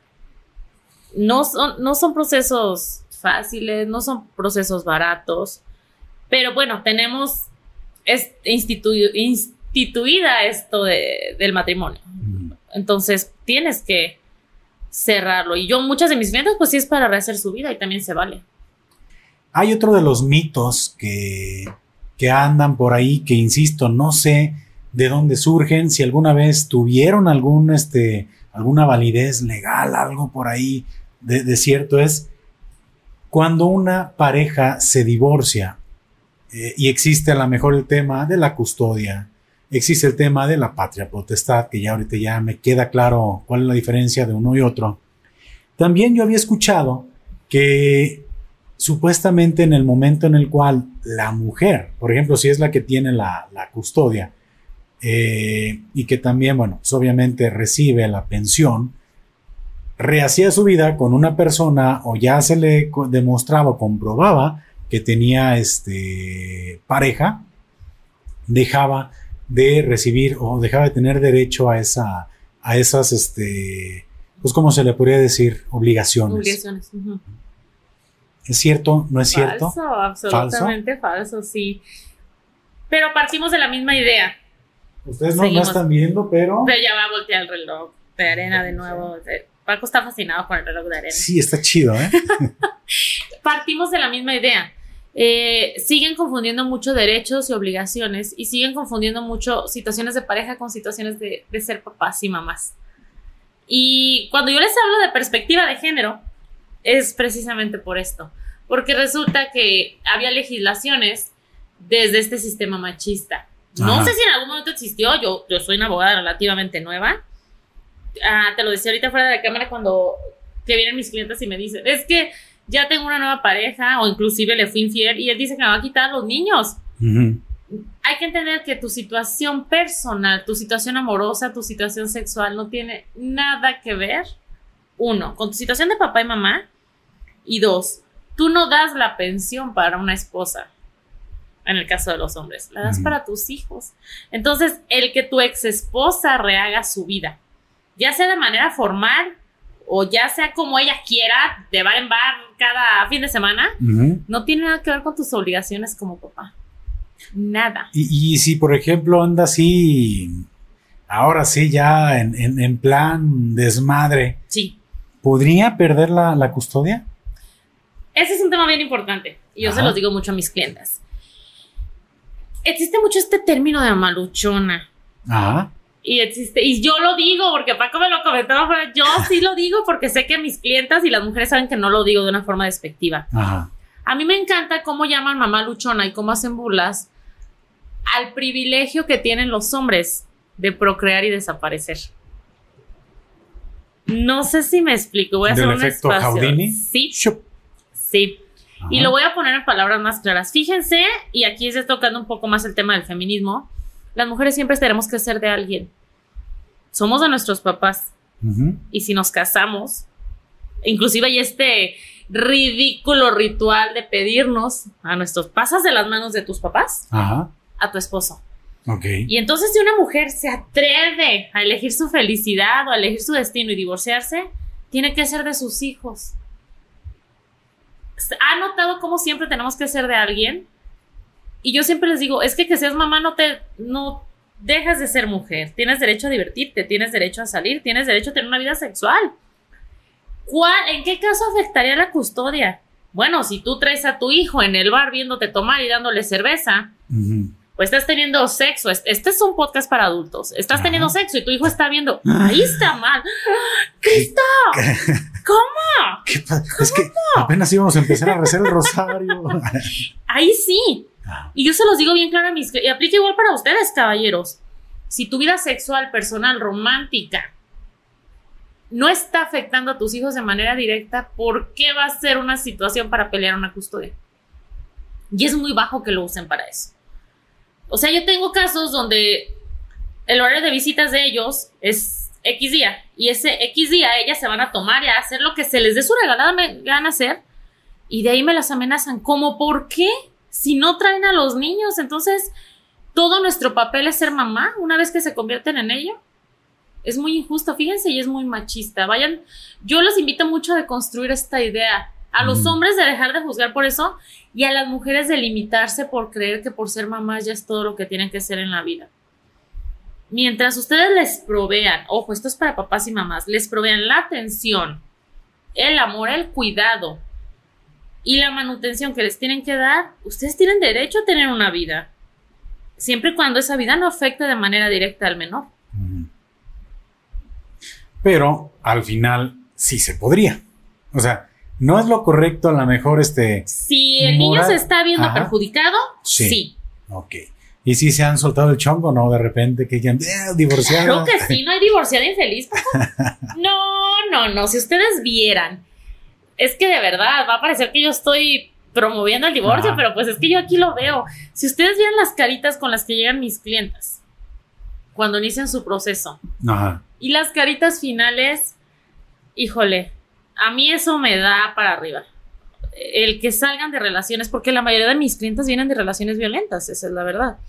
El que salgan de ahí, el que tengan el valor, porque qué valor tan grande el decir ya no voy a estar aquí. Qué huevos, de verdad. No, no, dilo con O sea, qué huevos. El salir de una relación violenta es grandísimo. Y las mujeres que salen de ahí, aplauso de pie. ¿Y sabes por qué ves a esas mujeres retomar su vida de manera tan, no sé, tan sin miedo al que dirán? Porque ya perdieron todo lo que podían perder. Ya les quitaron tanto. Entonces, ¿por qué no? ¿Qué nos quita? ¿Qué tiene de malo que una mujer que sea mamá retome su vida? ¿Por qué nos puede tanto? ¿De verdad nos preocupa el menor? ¿O nos está afectando que una mujer tenga decisión sobre su vida? Hay que analizar eso. Pues mira, que, bueno, eh, hablando del tema del, divorcio, pues yo creo que pues es que hay muchas situaciones en las cuales afectan criterios, ¿no? Tradiciones y, muchas cosas. Y yo creo que aunque ya es más común, ya es más común en estos tiempos el ver los, los divorcios, pues todavía tiene, sigue siendo un tema muy tabú. O sea, la verdad, por más adelantados que estemos en temas ya este de agendas progresistas, de todo este asunto, yo creo que, estamos lejos todavía de darle como ese, pues está muy estigmatizado el tema, está, es muy tabú y es este, es divorciado. No, es que es divorciada. ¿No, has escuchado el término de las abuelas y de las mamás de fracaso? Ándale. Uy, esa vi cómo me ha ocasionado de pleitos en mi vida. Es que fracasó en su matrimonio. Y hasta te lo dicen bajito. Fracasó en su matrimonio. Yo se me calienta los ¿Por qué fracasó? O sea, ¿por qué es fracaso? Sí, no, no, no supo, no supo tratar a su hombre. sí. No lo supo cuidar, por eso se le fue, ¿no? Sí. No, mira, pues qué, qué tema tan interesante, Nadia, este del divorcio. Yo creo que pues va muy de la mano, muy de la mano con el tema también de la violencia de género, porque creo que es ese primer paso, ¿no? En el cual, pues muchas veces creo que la violencia es como ese detonante en el cual, pues la gente dice, hasta aquí, ¿no? Eh, porcentaje, es que ando muy de porcentajes. Andas, andas, soy bien matemático. Sí. Me, ¿qué, ¿Qué porcentaje, más o menos tú puedes decir, mira, yo te puedo decir que un tanto por ciento viene a divorciarse por temas de violencia, que ya sabemos que la violencia se puede ejercer de muchas maneras, no solamente es la física, la emocional, la verbal, la económica. Oye, ya estoy bien, este... Ya, ya el Paco ya me trae el violentómetro y los, los, tipos de violencia aquí. No, qué barbaridad. Eh, ¿Y qué tantos también, por, qué, qué tantos casos de divorcios conoces de gente que dice, pues ya no nos queremos? O sea, de esos que dicen, ya de compas, ¿no? La neta, ya no nos queremos, ahí nos vemos. Ah, o, tú sí sientes que el, ¿qué? ¿Un 100% es por violencia, algún tipo de violencia? ¿O si te ha tocado esos de que bien compas, ahí nos vemos ya, firmemos? Yo tengo muchísimos divorcios en proceso. Ajá. Divorcios, ojo, porque tengo muchísimos otros asuntos donde no están casados y aún así estamos en, el tema de las custodias y de las pensiones. Porque no siempre es un matrimonio cuando, cuando hay pensiones, sí. Yo te puedo decir que de mis divorcios en juzgado, el 100% han sido por violencias que se terminan. Órale. En mi caso. Ajá. Pero hay que entender que yo soy abogada feminista. Ok. Ah, bueno. Y que yo soy abogada con perspectiva de género. Las mujeres llegan aquí buscando ese apoyo. Ajá. El único divorcio que yo ahorita tengo, que no es así, es un administrativo que estoy llevando, donde sí fue de que. De mutuo. ¿Cómo ah. estás? Hay que firmar. Vámonos a juntos de aquí. Llegaron juntos. Muy, muy bonito el asunto. Órale. Un divorcio administrativo sin hijos. Por mutuo, obviamente, para que sea administrativo tiene que ser. Pero de ahí, mis clientas. Y él, es de mis clientes hombres, mi único cliente, mi único segundo cliente. Este, pero mis divorcios son por violencias. Y tristemente también te puedo decir que acaban con más violencias, nombrando más violencias que con las que llegaron aquí. ¿Cómo crees? Sí, todas. Inicia el proceso y se pone más complicado. Inevitablemente todas llegan con, pues es que ya me jaloneaba. O ya, ya unas con situaciones de golpes así. Pero en el proceso va nombrando más violencias. Te decía que yo siempre le recomiendo terapia. Ajá. Nombrar las violencias es muy doloroso. Y darte cuenta que estuviste en una relación nociva. Y también para no repetir patrones, es importante. Yo, bueno, la salud mental para mí es wow. Entonces, yo este proceso de acompañamiento que doy con mis clientas es muy fuerte. Para mí es muy fuerte. Yo, yo sí me tomo una hora para llorar por semana, se los debo decir. y me considero una mujer muy fuerte y con muchos huevos, pero... Fuera, fuera de cámaras, con lo que nos saludamos fue, tengo mucha chamba los sábados. ¿Cómo está eso, Nadia? Es que voy a llorar.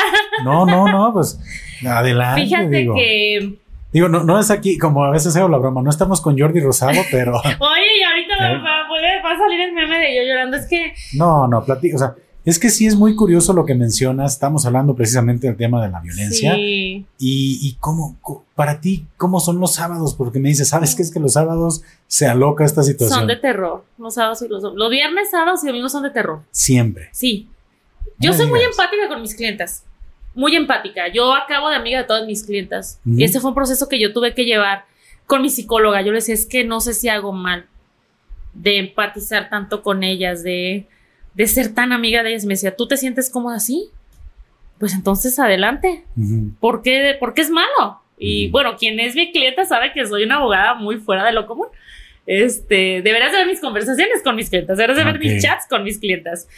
Entonces, yo hago yo quiero mucho a mis clientas. Yo quiero mucho a las mujeres y quiero mucho a mis clientas. Y yo no me va a alcanzar la vida para agradecerles que me tengan la confianza de compartirme sus procesos. Ok. Eso es muy grande para mí. Muy, muy grande. Entonces, ahorita llegué corriendo.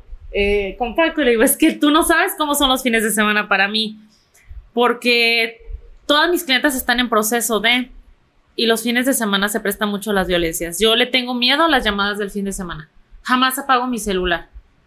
Eh, yo tengo un ritmo de vida muy, muy acelerado y los fines de semana son muy fuertes para mí. Yo sé que una llamada que me entre después de las 7 de la noche del viernes es porque el ex marido o el aún marido o la pareja se emborrachó, ya le está buscando, ya le está violentando, ya fue. Es, esos son mis fines de semana. ¿Qué es lo que tú en este caso ejerces? Digo, te llaman, oye, ayúdame. ¿Qué, qué haces? ¿Autoridades? Este, ¿Llamas? ¿Qué, qué es el, el, el, ahora sí, qué ocurre con una llamada o después de una nada, llamada? el acompañamiento. Ajá. Las mujeres violentadas necesitan saberse apoyadas. La red de apoyo, yo lo decía la otra vez, la sororidad que debe de haber entre nosotras. Ok. Eh, yo antes que nada el acompañamiento. Les debo de decir que la fórmula más buena para bajar la peda es eso. Yo, aunque quiera agarrar la fiesta el fin de semana, si me entra una llamada de esas. ¡Pum! Sí, pues sí. Ok. Es inevitable. Yo no puedo, me da mucha ansiedad traer el celular en silencio o apagado, porque sé que prendiéndolo va a haber una mala noticia. Es, es, regla, sí. Okay. Sí, entonces, este, lo que hago es, pues, el acompañamiento. ¿Estás bien? Es, si no les contesto luego, luego es, ¿te pasó algo? ¿Estás bien? Yo lo debo de decir aquí públicamente y lo diré, así como soy bien peleonera con todos los temas, a mí el ayuntamiento me apoya mucho, seguridad pública me apoya mucho, yo se los agradezco infinitamente. Órale, seguridad pública. O sea, yo les hablo y, y, y, sí debo de decir que cuando mis clientes dicen, me dice la licenciada Nario que yo les hablo, mi clienta es una atención así. Yo en eso mis respetos, así como hay cosas que están fallando, mis respetos, seguridad pública, mi reconocimiento especial a la unidad ALE, que es la patrulla violeta esta que ven, Ok. que es especializada en violencias hacia la mujer. Ok, no, no, no sabía de sí, su existencia. ¿eh? Yo me ayudo muchísimo con ellos y la verdad mis respetos al trabajo que están haciendo, porque para los asuntos penales, porque estos son asuntos penales, pues no hay hora de descanso. Entonces yo ahí me apoyo mucho en ellos. Me apoyo mucho y pues es decir a la clienta, pierde el miedo, o sea, necesito que levantes la denuncia, necesito que promovamos la, las medidas de protección, las órdenes de restricción mis clientes llegan aquí con miedo y quitarles ese miedo es bien complicado. Y así son los sábados. Y así son los sábados y los domingos para mí. A cualquier hora. A la hora que sea. Yo no cobro cualquier cosa y mis clientes se merecen eso. Mira, pues este es muy interesante, ¿no? Porque pues me hizo clic precisamente con el tema que íbamos a, a tocar, ¿no? Sí. Y la verdad, sí, pues qué padre, Nadia, que lo, que lo tengas y lo tomes, tengas esa bandera, porque se ve que lo haces con pasión, que lo haces con gusto y habla pues de, de, esa, de ese compromiso y esa convicción que tienes, ¿no? Con, con todas las, los activismos que, que estás representando.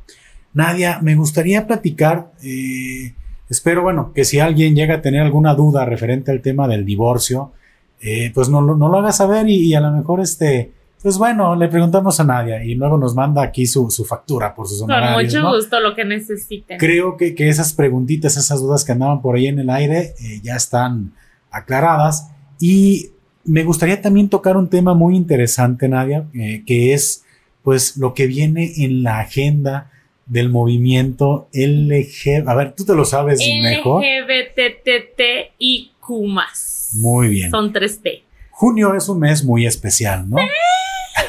a ver, platícanos, platícanos un poquito qué viene en la agenda, qué, qué, qué, es este, cuáles son las actividades. Prácticamente, pues sabemos que, que es una lucha constante, ¿no? Por este, pues por derechos, por que, que quisiera, no, no, quisiera decir barbaridades, me gustaría que tú que, que dominas un poquito más el tema aún mucho, nos dijeras qué es este mes de junio para el movimiento, qué buscan, qué se viene, ¿no? Para, para dar también esa, esa apertura a ese tema que creo sí. que es importante. Ay, a mí me encanta. O otro en el que ando metida. Otro, porque pues sobresaturarme es mi pasión, les digo a mis clientas. Eh, eh, junio es el mes de las diversidades y yo he aprendido muchísimo, muchísimo. Así como en la cuestión fem feminista me siento identificada, tengo que dejar bien claro que en la cuestión de las diversidades yo soy una colada, ¿eh? O sea, ahora sí que se burlan mucho de mí en el comité porque dicen que soy una trans inventada. que, ando yo ahí en, las diversidades siendo una mujer cis hetero. Claro que yo no he sufrido lo que ellos. Ellos, ellas, ellas, sí, díjela, ey, pelearme cuanto quieran. Este, han sufrido. Les debemos un montón a las diversidades, Paco, ¿eh?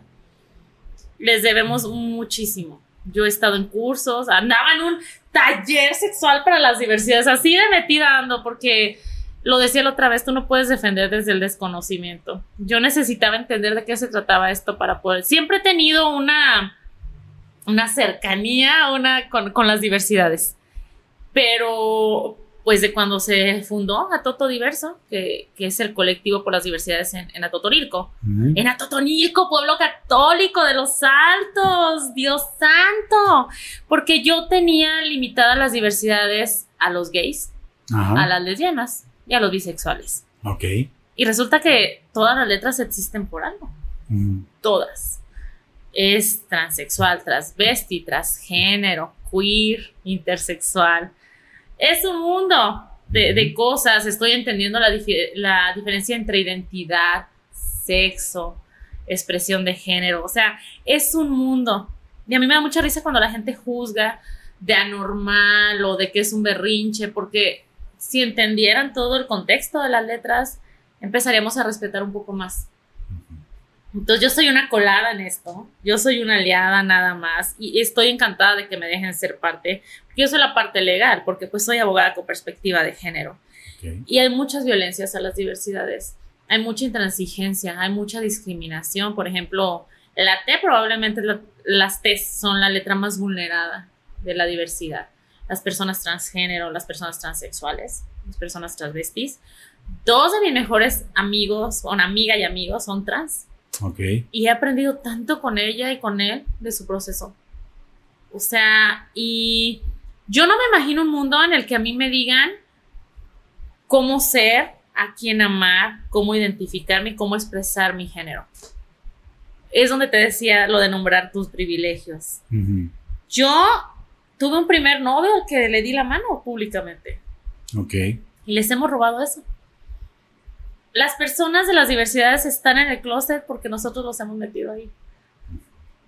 la diversidad, las preferencias, las identidades no es un menú que alguien nos pone para que lo aceptemos. Hace 15 días tuvimos una capacitación porque doy capacitaciones también. Y yo les decía que tenemos esta tolerancia esta intolerancia, perdón, disfrazada de comprensión. Analicen las frases que decimos. El, yo respeto siempre y cuando no se metan conmigo. Ay, no inventes. Ahora resulta que todas las personas de la diversidad van a querer contigo, o sea, cálmate un montón. o, o, esta frase de, yo soy bien respetuoso, yo tengo amigos gays, uh, ya, ya con eso. Ya con eso no eres homofóbico, transfóbico, lesbofóbico. O sea, no, no funciona así. Entonces junio viene a visibilizar todo eso. Antes se limitaba al Pride. Que está muy genial. A mí me encanta. Y sé que todas las personas de la diversidad saben que, lo digo con todo el respeto del mundo, pero nos ponemos bien jotísimos en junio y está bien padre. Pero no, no se trata nada más de eso. Se trata de, hacer valer sus derechos, de, de exigirlos. Ahí también vienen las violencias de género. Hace poco, hace como dos meses, andaba yo de pedo en San José de Gracia y, tuvimos una situación donde, ¿sabes lo que son las terapias de conversión? Mm, bueno, me imagino que es este, cuando quieren... Eh, modificar. Modificar, bueno, o, sabes que eres hombre, vamos a... Ándale. Ok. Yo no estaba tan empapada. Y recién hubo modificaciones muy padres en Jalisco. Y tuvimos un caso de una chica que tenía su pareja mujer y los papás la mandaron a una, se llaman ECOSID, que son los centros para, de conversión. Ajá. Eh, digo, para enderezar. para enderezar para el camino que Dios marca. O sea, imagínate, estamos hablando de tortura. Estamos hablando de privación ilegal de la libertad. Imagínate lo grave que es la intolerancia a las diversidades. Y yo no estaba empapada de eso. Entonces, a mí sí me brinca. Yo, yo sí soy de pensar, porque mucha gente puede decir, bueno, esta mujer en todo anda. Pero si puedes hacer algo, ¿por qué no hacerlo? Si puedes mejorar el mundo de cierta manera, ¿por qué no? Entonces viene la marcha, nosotros hicimos la primera marcha de la diversidad en Atotonilco. Ah, ¿Hace cuánto? Hace un año. Hace un año. Hace un año. Eh, Santi es uno de mis mejores amigos, de él nació la idea, de decir, bueno, él es un hombre trans, que ha llevado un proceso precioso y del que yo he aprendido tanto. Y dijo, bueno, ¿por qué no visibilizar esta parte? Es del colectivo feminista también. Este, y entonces hicimos la primera marcha. Ay, Paco, para mí fue absolutamente conmovedor. Yo me acuerdo que lloraba como estúpida. Yo lloraba muchísimo porque yo llevaba la camioneta y yo volteaba y veía a la gente caminar en la calle de la manera en que yo camino siempre. No sé si me explico. Con esta libertad, con un no estoy haciendo nada mal. Exacto. Porque les, los hemos satanizado. Entonces yo veía las caritas de felicidad, yo veía, ay, no sé, para mí ese día fue como, soy parte de esto, qué honor que me dejen ser parte de esto. Y esa es la importante día de junio, el visibilizar las letras, el decir, es que va más allá de que tú aceptes, no aceptes, quieras, no quieras. El respetar sus derechos ya es una cuestión legal. El que no lo respetes implica un delito. Por las buenas o por las malas. Todo el mes es la bandera. Todo el mes es la celebración, aunque tendríamos que luchar todo el año. Es como el feminismo, ¿no? Cada ah, marzo. No, claro. Se lucha todo el año. Y aquí en Atotonilco, eh, ¿qué día? ¿Se, está planeando alguna marcha? ¿No se está planeando? Sí, tenemos nuestro super hotísimo evento. el, el, 18 de junio tenemos nuestra marcha. 18 de junio. El 18 de junio. Entonces yo creo que sí va a alcanzar a salir el podcast para anunciarnos. Sí, vayan, está bien bonito, vayan vestidos, vestidas, vestides como quieran, pueden inscribir sus vehículos, pueden ir a pie. Este, vamos a hacer un cierre genial. ¿Cuál es la respuesta de la gente en Atotonilco? Uy, el otro año yo me impacté. ¿Sí? Sí, yo no esperaba tanta gente. ¿En serio? O sea, no, no siente, no, no, no vieron en algún momento alguna este, expresión homofóbica. Este... Hubo comentarios, fíjate que pues vivimos en un pueblo bien católico. Perdónenme las personas católicas que ven esto, yo me considero muy creyente de Dios, pero ya alejada del catolicismo. Y por ahí supimos de comentarios de que van a hacer su marcha a la perdición y ya no va a llover. Sí, todavía nos enfrentamos mucho a eso. Ajá. Somos controladores del clima. Entonces, este, sí nos enfrentamos a eso, pero en general la respuesta fue bien bonita. O sea, no hubo ningún tipo de violencia. No, no, Pudieron hacer su marcha. No, la, la marcha, este, aparte, digo, no por nada, pero no es nuestra primera marcha. También somos las mismas personas del comité feminista ya esto de las marchas y las protestas se nos da, pero re bien. Tenemos buen orden, buen control, nos dejamos tomar durante las marchas también para enaltecer esta parte de no ridiculizar. Mucho les han costado sus derechos como para ridiculizarlos. Entonces, tenemos un cierre muy genial. Va a ser a las, a las 5.30 nos reunimos en donde era el centro de salud. Ok. En South San Francisco. San Francisco. Y de ahí partimos, agarramos de gollado, bla, bla, y acabamos en la esplanada. Y ah, hacemos, va a haber un cierre con puros talentos transvestis, trans, va a venir un ballet muy genial que fuimos a ver al Pride de Chapala, sí, también allá andaba yo. Este es, es un ballet de, de, la diversidad. Hay una imitadora de Jenny Rivera buenísima que vimos allá en Chapala. Y va a estar aquí. Y va a estar aquí. Ok. Eh, Mijara, Scarlett, Raúl, que hacen unos shows espectaculares. Este, se va a poner muy bien. Ah, mira, pues ahí está la, invitación para todas las personas.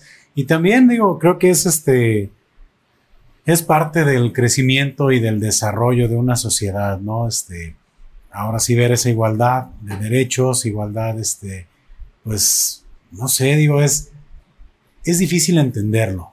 Es difícil a lo mejor hasta expresarlo. Yo en lo particular no sé incluso qué palabras utilizar, ¿no? Que sean correctas, pero qué bueno, digo, este, me da gusto que también Pistología sea un espacio este, abierto para también tocar estos, estos temas que, que a lo mejor no es común, ¿no? Que se abran los, los foros de esta manera. Y este, pues qué interesante, ojalá que la respuesta que haya sea muy buena y que bueno, pues como todo, ¿no? Todos tenemos que eh, continuar con, con, la búsqueda de los derechos y pues como individuos nos merecemos. Y sabes qué, Paco, entender que, que esta es una realidad cercana que tampoco pasa nada, o sea, no tiene nada de malo. Eh, si no eres, tienes a. Es que ese, el, tema es ese, o sea, que también entra dentro de los mismos argumentos que tú decías. Ah, mira, yo tengo amigos, amigas, eh, o bien, pues sí, yo no tengo problema, mientras no se metan con, o sea, todo ese tipo de frases. Yo creo que, que la, la dificultad podría surgir en el momento en el cual, bueno, hasta qué grado lo aceptas, ¿no? ¿Hasta sí, dónde? Sí, sí, porque somos bien fácil de decir, ay, sí lo acepto, pero, ¿qué esto? hasta dónde lo aceptas, ¿no? Si te toca ah, de cerca un, caso en tu familia, este, lo, lo aceptas, no lo aceptas. Me imagino que, pues es que sí es una situación complicada, ¿no? Pero... Pero es porque eh, como sociedad lo satanizamos. O sea, yo me fijo, los papás que luego tienen miedo del daño que puedan sufrir sus hijos porque son de la diversidad, es a una sociedad que hemos creado, una sociedad de intolerancia, una sociedad juzgoncita.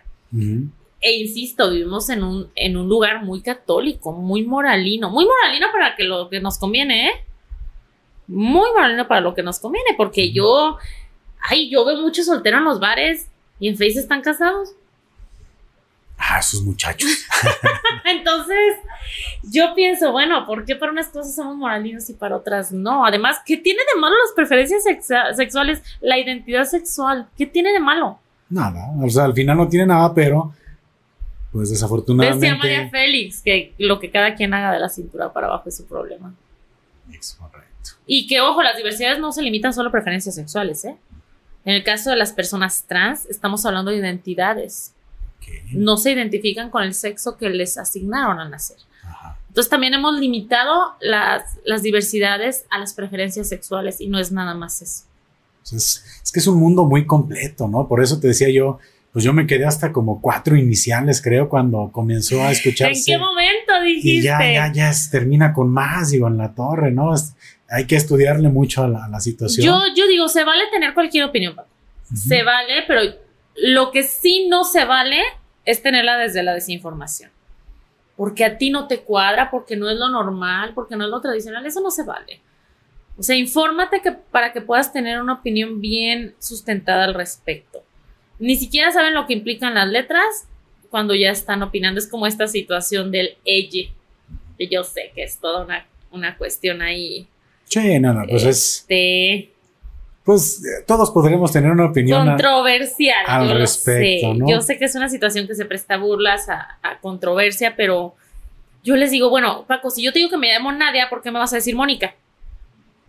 Te estoy diciendo que quiero que me digas Nadia. ¿Qué más te da? A veces es que nos gusta mucho juzgar porque las personas pecan, y pongo comillas porque el pecado es tan relativo, de manera diferente a nosotros. Y el tema de las diversidades va mucho por ahí.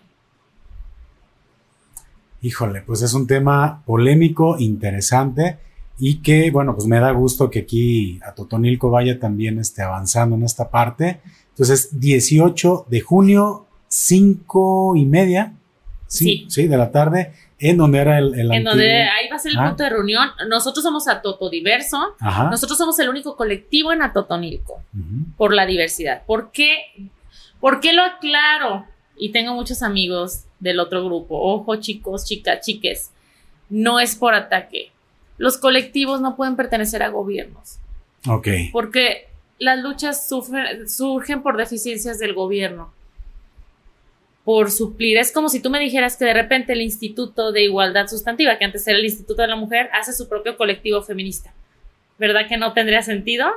Los colectivos surgimos por deficiencias del gobierno, surgimos para exigirles. Entonces, sin quitarle mérito al otro grupo, que existe otro grupo, el único colectivo de la diversidad era Totonilco, colectivo porque se dedica a la parte de los acompañamientos, a la parte legal, bla, bla, bla, es a Toto Diverso. Eso no quita los logros ni la lucha de otros grupos. Ok. Pero para nombrarte colectivo tienes que reunir una serie de requisitos y entre ellos es no tener participación ni beneficio del gobierno. Muy bien. Entonces, iniciativa privada 100%. Completamente. Ok. Completamente. Pues mira, ese es un tema muy, muy interesante. Y bueno, pues este, qué bueno que se están abriendo estas, estas oportunidades para toda la gente. Y pues sí, realmente veía yo muy importante el platicarlo aquí en este episodio. Nadia, pues yo creo que en este episodio pues abordamos muchos temas muy interesantes. Sí. Este, violencia de género, divorcio, este, el movimiento, el mes de junio del... Mes de junio. Que, bueno, está tan, pues ya tan próximo a, comenzar. Y pues no me resta, Nadia, más que agradecerte nuevamente tu participación aquí en Pistología. La verdad, qué agradable, como siempre, platicar contigo. Creo que nos dejas un buen de conocimientos, una súper este, asesoría en temas de divorcio también.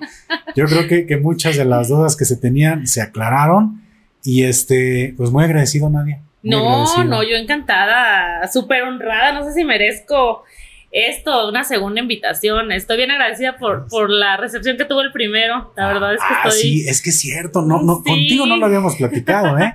Qué bien le fue, ¿eh? El episodio en el estreno fue así como estábamos sorprendidos, Emanuel y yo. Que bueno, Emanuel no pudo acompañarnos en esta ocasión. extrañamos, Emanuel. Sí, pues, hombre, no, no estuvo por aquí, pero lo, lo, platicamos. Dijimos, oye, ¿qué onda con, con este episodio? Mira, ahora sí que se fue como la espuma, ¿no? Hacia arriba. Sí, yo bien agradecida. Qué chido. Sí, es que pues creo que son temas polémicos, pero yo te lo decía ahorita antes. Yo ya aprendí a llevar mis activismos sin pelear, sin necesidad de reeducar. Quien quiera sumarse se va a sumar. Los activismos están para ayudar a la gente. Antes de que se me vaya, quiero decirles que también vienen temas bien padres en el animalismo. Ay, En el tema animalista no tienen idea de las cosas que están por venir. Se me hace nadie que esto suena a una tercera aparición, ¿eh? No tienen idea de lo que va a pasar en Atotonilco. Yo estoy que no me la creo. Son años de lucha, Paco, tú lo sabes. Que no hemos soltado el tema a los animalistas. Son años, años de lucha. El martes tengo una reunión, una reunión gigante. Súper genial. Estoy muy agradecida con el gobierno por, por esto. Este. Entonces, pues yo bien agradecida por el espacio, eh, me pueden contactar en redes lo que necesiten. Súper agradecida contigo por, por la confianza. No, hombre, nadie, pues al este, contrario. Y, si aquí alguien ya salió de una duda respecto al feminismo, respecto a los divorcios, respecto al movimiento LGBTQ por siempre, les digo a mis amigos, entre tanta letra, ya me doy por bien servida. Muy bien. ¿Dónde te podemos encontrar, Nadia? Nuevamente, este, pues bueno, ya te habíamos preguntado la vez anterior, pero si hay alguien que llegó aquí al podcast y no había tenido la oportunidad de, llegar al final donde tú comentaras, pues estás en redes sociales, tienes tu, perfil de, de, Face, tienes este también aquí de tu despacho una, una página. Sí, es asesoría, asesoría legal Torres Navarro, la van a distinguir porque está muy rosa el asunto. Como podrán ver. Como podrán ver aquí, este, estoy en mis redes, aunque no le acepto la invitación a todo el mundo, no es mala onda, pero pues sí tengo que restringir un poco porque comparto cosas personales. Nadia Torres, ahí la que vean de pelo blanco. Este, y si no, pues eh, tengo mi, correo que es maestra abreviado, mtra.nadiatorresn.gmail.com para cualquier cosa que necesiten en cualquiera de estos temas. Perfecto, Nadia. Pues muy agradecido. Y a todos este, los pistólogos y pistólogas que llegaron hasta este punto del episodio, pues este, agradecerles mucho. Espero que les haya gustado bastante todos los temas que tomamos. Y nos despedimos, como siempre. Salud y saludos. Y si no toman, pues tomen. y si van a tomar, pues no manejen. Sí, por favor. Hasta la próxima.